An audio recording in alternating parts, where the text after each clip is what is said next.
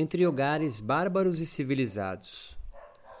Tudo que é estranho, esquisito, diferente não pertence à polis. São corpos que não aprenderam os modos.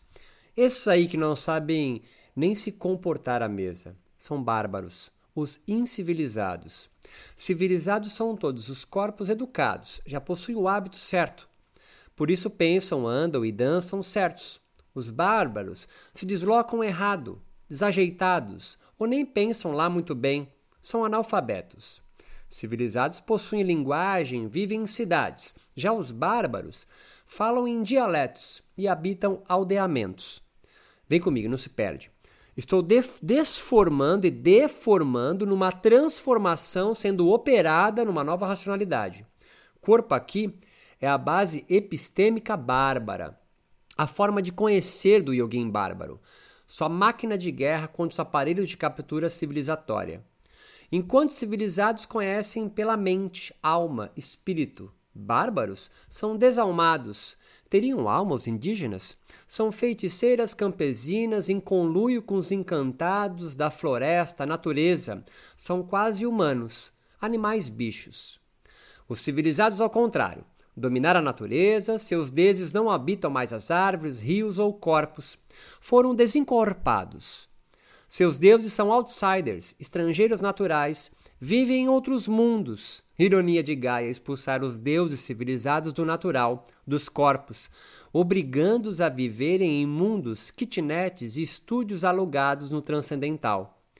Toda essa leitura é um despacho na encruza com seu Zé para quebrar a demanda maia que desincorporou seu cuidar de si. É daí que nasce a necessidade de todos os yogins escolherem seus sadhanas ou asceses corporais e não mais espirituais. A sese corporal? Ora bolas, e haveria outro jeito de filosofar? Salva Fernanda Borges. A sese aqui não tem nada a ver com mortificações físicas. Deixe isso aos essencialistas que se esqueceram de seus corpos. O corpo indiano medieval, do século X d.C., e de um americano, do mesmo período, eram e são diferentes. Suas fisiologias e anatomias iguais, mas corpos outros. Yogins hindus, jainas ou budistas das bandas de lá sentem, pensam, se pintam e cantam em ritmos diferentes. Cada corpo uma estética em existir. Eles foram sendo estratificados em castas, civilizados. Nós aqui, povos florestais organizados de tal forma e ritmicidade contra todo e qualquer Estado. Somos herdeiros de povos pretos e ameríndios, bárbaros. Mas o yoga, tiozão, qual? O seu? Não sei. Não é nem ético ou estético replicar yogares como filiação formal, como se fosse apenas colocar corpos nas mesmas posições daqueles manuais do Hatha Yoga para nos dispor, pensar, viver, sentir como eles. Há que se descobrir quais yogares melhor se encontram com seu corpo epistêmico, compondo coreografias que visem libertar corpos, saberes. Seria Kaivalya e Moksha um saber in the flesh? Aos corpos yogins bárbaros, a mente, a alma, o espírito, purusha, é uma parte do corpo, uma incivilidade aos corpos de yoguins civilizados. E não se perde em maniqueísmos. Não é o bárbaro contra os civilizados, nômades ocidentários, modernos e os antigos, yogis da floresta contra os yogis da urbe, nada disso. É isso tudo se esbarrando uns aos outros, borrando margens e compondo campos iógicos contemporâneos, mitológicas. Salve seu Cláudio Francês. Todo o corpo é natural, mas o saber dele é construído. Os desatentos, capturados ou enfeitiçados por maias, se esquecem, a vidya, de seus corpos. É todo um programa civilizatório o esquecimento corporal. Sem corpo, só com a alma desencarnada, todos alienam-se de si. A vidya de novo. O movimento e, mais precisamente, as múltiplas transformações do corpo podem ser então consideradas como uma frase, não mais como enunciados, mas como processos de enunciação. No yoga nosso de cada dia, bárbaro e estrangeiro, esse esquizo yoga, não se busca palavras evocadas dessa prática, ética, praxis. Mas o yoga está no fluxo da linguagem que emerge desse rolê dançado. Cada yoga autêntico é dançado, não praticado, pois enunciado. Yogar é um discurso, nem escrito ou oral, mas incorporado, associado ao contexto em composição com outros corpos. Em suma, há um processo de alfabetização corporal. Espero que agora você compreenda que haja aulas de educação física em todos os anos de sua escolarização. Se foi bom ou mal é outra história. Essa alfabetização no corpo e não do é simultâneo e não sucessivo. Entenda que é impossível se pronunciar duas palavras ao mesmo tempo, mas no corpo não. E aqui você entende a grandeza de um Suami Guimarães Rosa. Mas na episteme yógica corporal bárbara, há modulações sucessivas e progressivas da vida corporal que não para de se transformar. São de natureza totalmente distinta, estrangeira ao consenso, das relações formais, civilizadas, entre certos elementos de uma totalidade. Quase sempre se pensa em yoga como algo realizado sentado com a espinha ereta, a mente quieta e o coração tranquilo.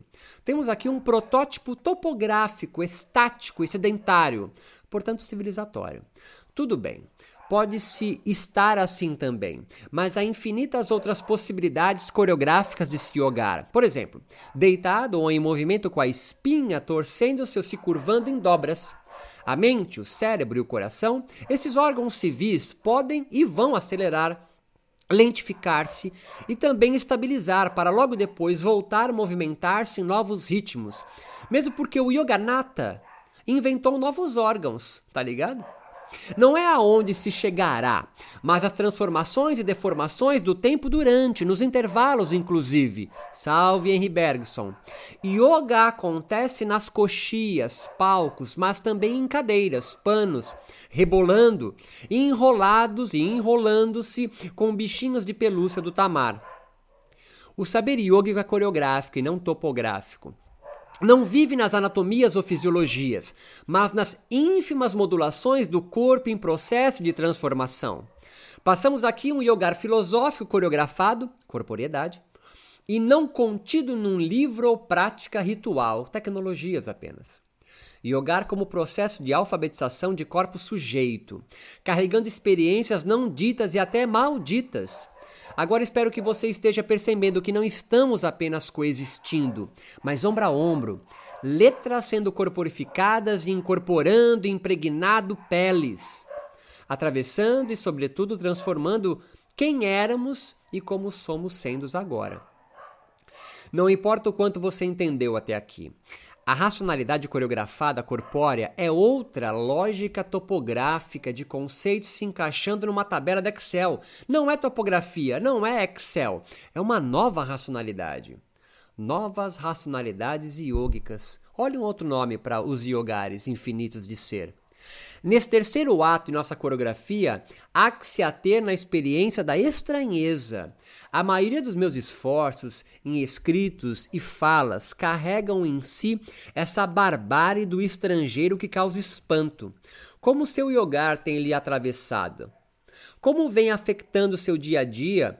Ou só percebe maior rigidez e rigidez do corpo organizado de um organismo bem comportado? Que lindeza! É estar dançando com você agora e não sozinho. Mas nunca houve ou haverá alguém sozinho. Sempre estamos sendo. Amor fati. Salve Nietzsche.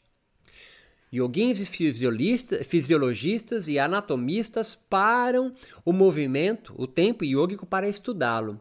Yoguins coreógrafos, aqueles xamãs em suas técnicas arcaicas de êxtase, percebem as infinitas transições que compõem o ato de dançar e yogar. Tudo isso é percebido como uma impostura que indisciplina corpos iógicos civilizados. Temem desorganizar-se. A tradição do yogar autêntico estaciona sua Kombi na praia, bebe sua breja, chai, ferve sua erva, comemorando nenhum lugar para ir ou qualquer coisa alcançar, pois nômade e selvagem. Nenhum corpo é veículo utilitário que transporta informações de um ponto a outro. Tudo é ponto B na imanência. Pois corpos não expressam emoções, as vive. Yoga autêntico, seja clássico, antigo, medieval, moderno, contemporâneo, está no ritmo, nunca na nota ou em pentatônicas. A ritmicidade nos auxilia, yoguins bárbaros, aqueles que cultuam Oxalá como Brahman. Ganesha, ao lado de todos os outros Exus mirins, e Maria Padilha troca ideia com Lingas e Ionis, com Durga e Kali todos de mão dadas, compondo saberes coreográficos de yoguins brazucas e seus sadhanas antropofágicos.